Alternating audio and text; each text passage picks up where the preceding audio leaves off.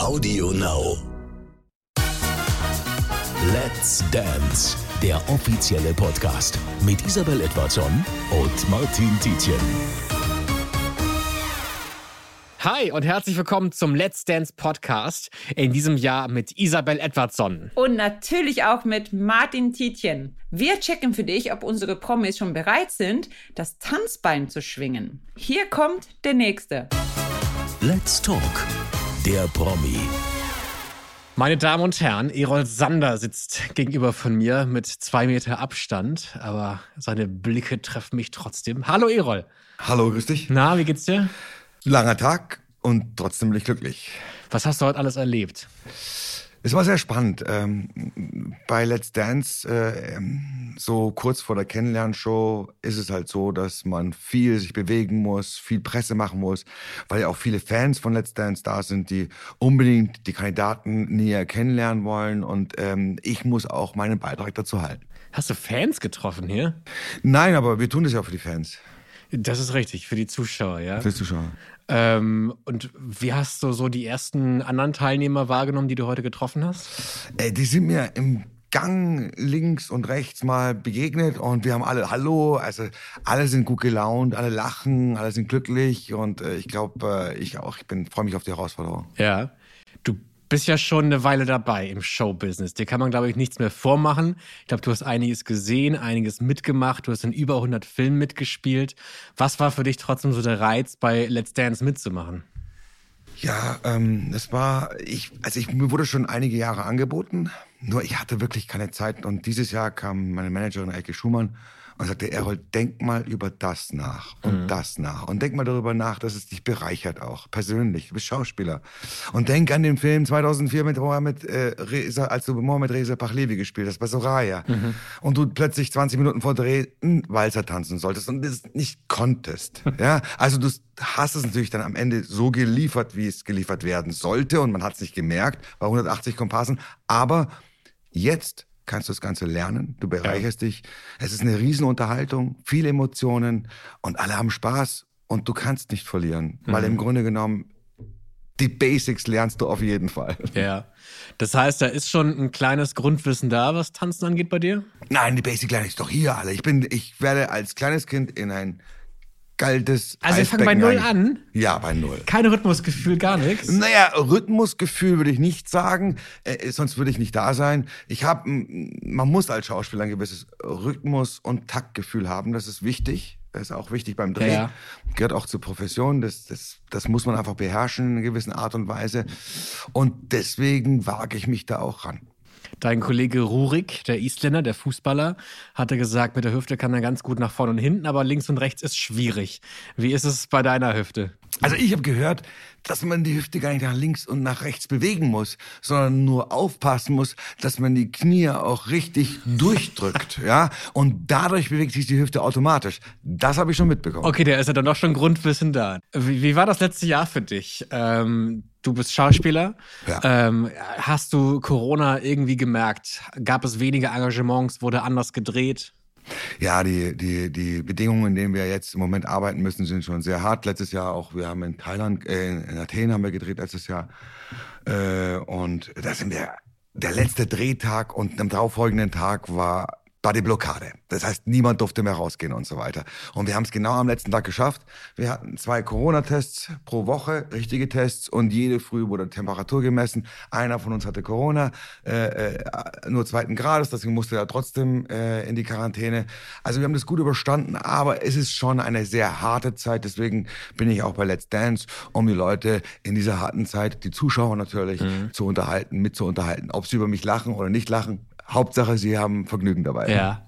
Äh, ich glaube, Corona verändert so ein bisschen unsere Körperlichkeit. Ich glaube, wir werden alle auch nach Corona anders miteinander umgehen. Wie glaubst du, hat vielleicht so eine Pandemie die, die Unterhaltungsbranche äh, beeinflusst? Ich glaube, dass die Unterhaltungsbranche im Moment sehr, sehr wichtig ist, weil ähm, die mediale Welt, der Fernseher, das Radio, das uns täglich, das wir täglich verfolgen, ist der einzige Moment, wo wir noch so einen Anschluss an die Außenwelt haben, weil wir doch alle zu Hause bleiben sollen im Moment, was wichtig ist, damit wir diesen Pandemie eindämmen können. Und deswegen tragen wir als mediale Branche so gut es uns möglich ist, umzusetzen, dafür da, dass die wenigstens die Leute unterhalten werden in der mhm. Zeit und nicht äh, down. Ich glaube aber auch, dass es es gibt natürlich Menschen, denen es sehr, sehr schlecht geht, weil die Existenz äh, in Frage gestellt wird, jeden Tag, die jeden Tag kämpfen müssen. Ähm, aber es gibt auch Momente, wo die Familien die Innigkeit äh, oder die, die Innigkeit für die Familien, die finden halt zueinander, man ist mehr mit den Kindern zusammen, man befasst sich mehr mit den Kindern. Ich kann sagen, also so viel wie ich mit meinem Sohn mich äh, letzten, äh, letzte Zeit oder seit der Epidemie äh, zusammen war und unsere Beziehung hat sich einfach intensiviert. Inwiefern? Äh, man ist halt jeden Tag zusammen. Also man muss was unternehmen, man muss was tun und man muss mehr tun als sonst, weil der Kleine geht nicht auf den Spielplatz, also musst du mit ihm äh, spielen. Nicht, er kann seine Freundin nicht treffen im Moment. Ja? ja. Also spiel, bist du Ersatz, Ersatz äh, Freund um die, und die Mama ist Ersatzfreundin. Mhm. Ja? Und wir versuchen eben, eben diese Zeit äh, so glücklich wie möglich zu gestalten. Ja. Du meinst gerade selber, dass äh, viele äh, Menschen, die vor der Kamera stehen, Schauspieler, Moderatoren, ja auch antreten, um, um Menschen irgendwie in eine bessere Stimmung zu bringen. Gerade auch in solchen Zeiten ist wahrscheinlich sowas wahnsinnig wichtig, eine Ablenkung zu haben, ein schönes Fernsehprogramm zu haben, was einen besser stimmt. Be bekommst du so Reaktionen von deinem Publikum?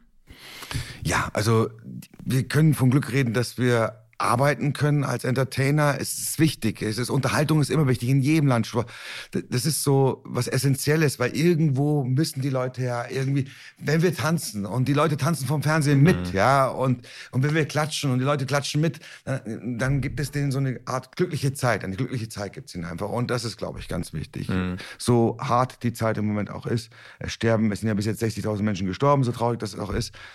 Und äh, da hängen ja auch ganze Familien zusammen. Und wir, wir versuchen einfach in dieser Zeit unseren Beruf so gut wie möglich zu machen. Ja. Mit viel Leidenschaft und dass halt ein bisschen was rüberkommt und die Leute ein bisschen den Alltag mhm. vergessen können. Du bist ja Schauspieler, ne? Das heißt, du spielst Rollen, du bist nicht du, wenn du eine Rolle spielst. Ähm, bei Let's Dance ist es anders. Da geht es absolut um dich. Da geht es um Erol Sander. Da geht es darum, dass wir deinen Fortschritt sehen wollen. Wir wollen dein Leiden sehen. Wir wollen deine Freude sehen. ja, genau das, was du jetzt gerade hast. Aber anders als jetzt ist es ja wahrscheinlich dann, wenn wir es sehen, nicht gespielt. Das sind dann wahrscheinlich echte Emotionen. Ist das schwierig für dich, weil du ja auch ein Mensch bist, der sein Privatleben eigentlich eher ja, für sich behalten möchte? Also ich bin in der Öffentlichkeit, kann ich gar nicht was vorspielen. Also außer ich spiele eine Rolle, das ist was ganz anderes. Aber ich versuche in der Öffentlichkeit nur ehrlich zu sein. Also ich bin so, wie, wie man mich in der Show sehen wird, das bin ich. Was ich, äh, ich bin versuche einfach ehrlich zu sein und äh, mehr kann man nicht machen. Ich möchte nicht was vorspielen, was das, mhm. das funktioniert nicht. Ja, ich bin auf jeden Fall demütig, weil wir haben hier super Tänzer und äh, eine super Jury, die äh, seit ihrem sechsten, fünften, sechsten oder vierten, dritten, vierten, fünften, sechsten Lebensjahr tanzen. Ja, äh, da muss man als Anfänger oder äh, Superanfänger ähm, äh, einfach äh, demütig sein, zuhören, versuchen zu lernen, damit auch da ein bisschen Spannung reinkommt. Vielleicht schaffe ich ja doch, vielleicht springe ich über, mich, über meinen eigenen Schatten und werde der John Travolta. Okay. Also das ist ein kleiner Wunschgedanke bei dir, als Sexsymbol die Show hier vielleicht zu gewinnen? Ja, ich bin nicht so, es ist, so kann ich nicht reden. Also, ich also wenn ich, also yeah, pro, als Produkt, why not? Ja. Aber ich persönlich bin wirklich einfacher gestrickt. Aber was glaubst du, welche Rolle, sage ich jetzt mal in Anführungszeichen, könntest du bei Let's Dance erfüllen? Es gibt ja oft den Comedian, der ein bisschen tollpatschiger ist. Es gibt den Gil Ofarim, der wirklich als Frauenschwarm übers Parkett schwebt. Es gibt den Underdog. Was glaubst du, was könnte deine Rolle sein bei Let's Dance? Naja, ich äh, bin ja im Teaser, wenn ich schon verraten darf, im Smoking. Und ähm, Vielleicht habe ich, äh, ich war ja zehnmal Jahre Model, das darf man nicht vergessen. Ich war in den großen Häusern, Vuitton, Dior, äh, als Hausmodel. Ich habe die Shows gemacht. Ähm, ich habe ein bisschen Ahnung davon, wie man sich im Anzug bewegt. Mhm. Und vielleicht kann ich das mit dem Tanzen noch eleganter machen. Vielleicht ist die Möglichkeit da. Ich würde mich freuen, wenn das funktioniert. Ich bin halt so wahrscheinlich der, auch ein bisschen äh, ein eleganter Charmeur vielleicht. Mhm. Oder äh, ja, why not? Ja, ich habe gerade schon so, so Bilder im Kopf, irgendwelche kleine verruchte Barszene am Anfang und dann wirst du vorübergeholt von deiner Tanzpartnerin. Die erste Let's Dance Show wo ein Tänzer auf der Bühne eine Zigarette raucht. Wow, das wär Wäre das dein Wunsch für den Magic Moment? Magic. Eine rauchen. Die Feuermelder gehen an, die Feuerwehr stürzt rein, alle tanzen, flippen aus. Es gab schon mal Feuer tatsächlich. Es gab Also schon das, Feuer. das war nicht das erste, wäre nicht das erste Mal, ja? Okay. Ich, ich notiere mir das mal, ich gebe das gerne mal so Okay. weiter, dass das dein Wunsch für den Ja, vor Magic allem mit Moment dem ist. roten Feuerwehrwagen vorne dann das Blaulicht noch dazu zum Disco-Licht. Wahnsinn. Du bist also auch ein Künstler der Inszenierung. Hast große Ideen Regie lernt man durch Praxis. Und ich meine, über, wie du vorhin gesagt hast, über 100 Filme und ich kenne meinen Beruf und natürlich bin ich auch eine, eine Art Regisseur. Ja. Wer könnte deine größte Konkurrenz sein bei Let's Dance? Darüber denke ich überhaupt nicht nach. Ich denke jetzt erstmal drüber nach. Ich schaue jetzt erstmal auf meine Füße. Mhm. Und nachdem die Füße von selbst laufen, schaue ich geradeaus, wo das Licht im Tunnel ist. Okay. Ja? Und versuche mein aller, allerbestes, damit ich irgendwo auf der Strecke überall Lichter reinbaue und es ganz klar wird und damit ich genau durch Ja. den Tunnel durchkomme. Ja. Das klingt sehr vernünftig. Ja. Weil es gibt ja viele, die von Tag eins sagen, ich möchte gewinnen und das ist dann deren Motivation. Das ist aber, das brauchen auch einige Menschen. Ich bin da nicht so drauf. Ich versuche einfach nur äh, ähm, so professionell wie möglich, zu sein. Ähm, ich bin für mich geehrt, dass ich dabei sein darf. Wie, wie gesagt, es hat jetzt geklappt. Äh, die Zeit ist da und äh, ich freue mich. Und äh, nicht vergessen, ich bin jetzt nicht 25, sondern doppelt so alt. Ja, und äh, ich kann nicht einen Zwei-Meter-Sprung machen oder Drei-Meter-Sprung in die Luft und dann auf wie Superman oder Spider-Man und dann sagen, wow, I'm Ja. the dancer. Das ist nicht mein Ding, aber vielleicht kann man da ein bisschen, wo man die Vorteile hat, nutzen und das eben überspielen.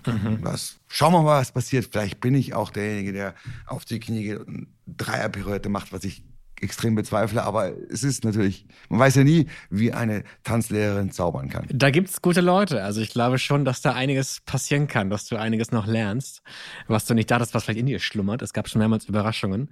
Ähm, gibt es so ein bisschen die Sorge, dass man der Erste ist, der gehen muss?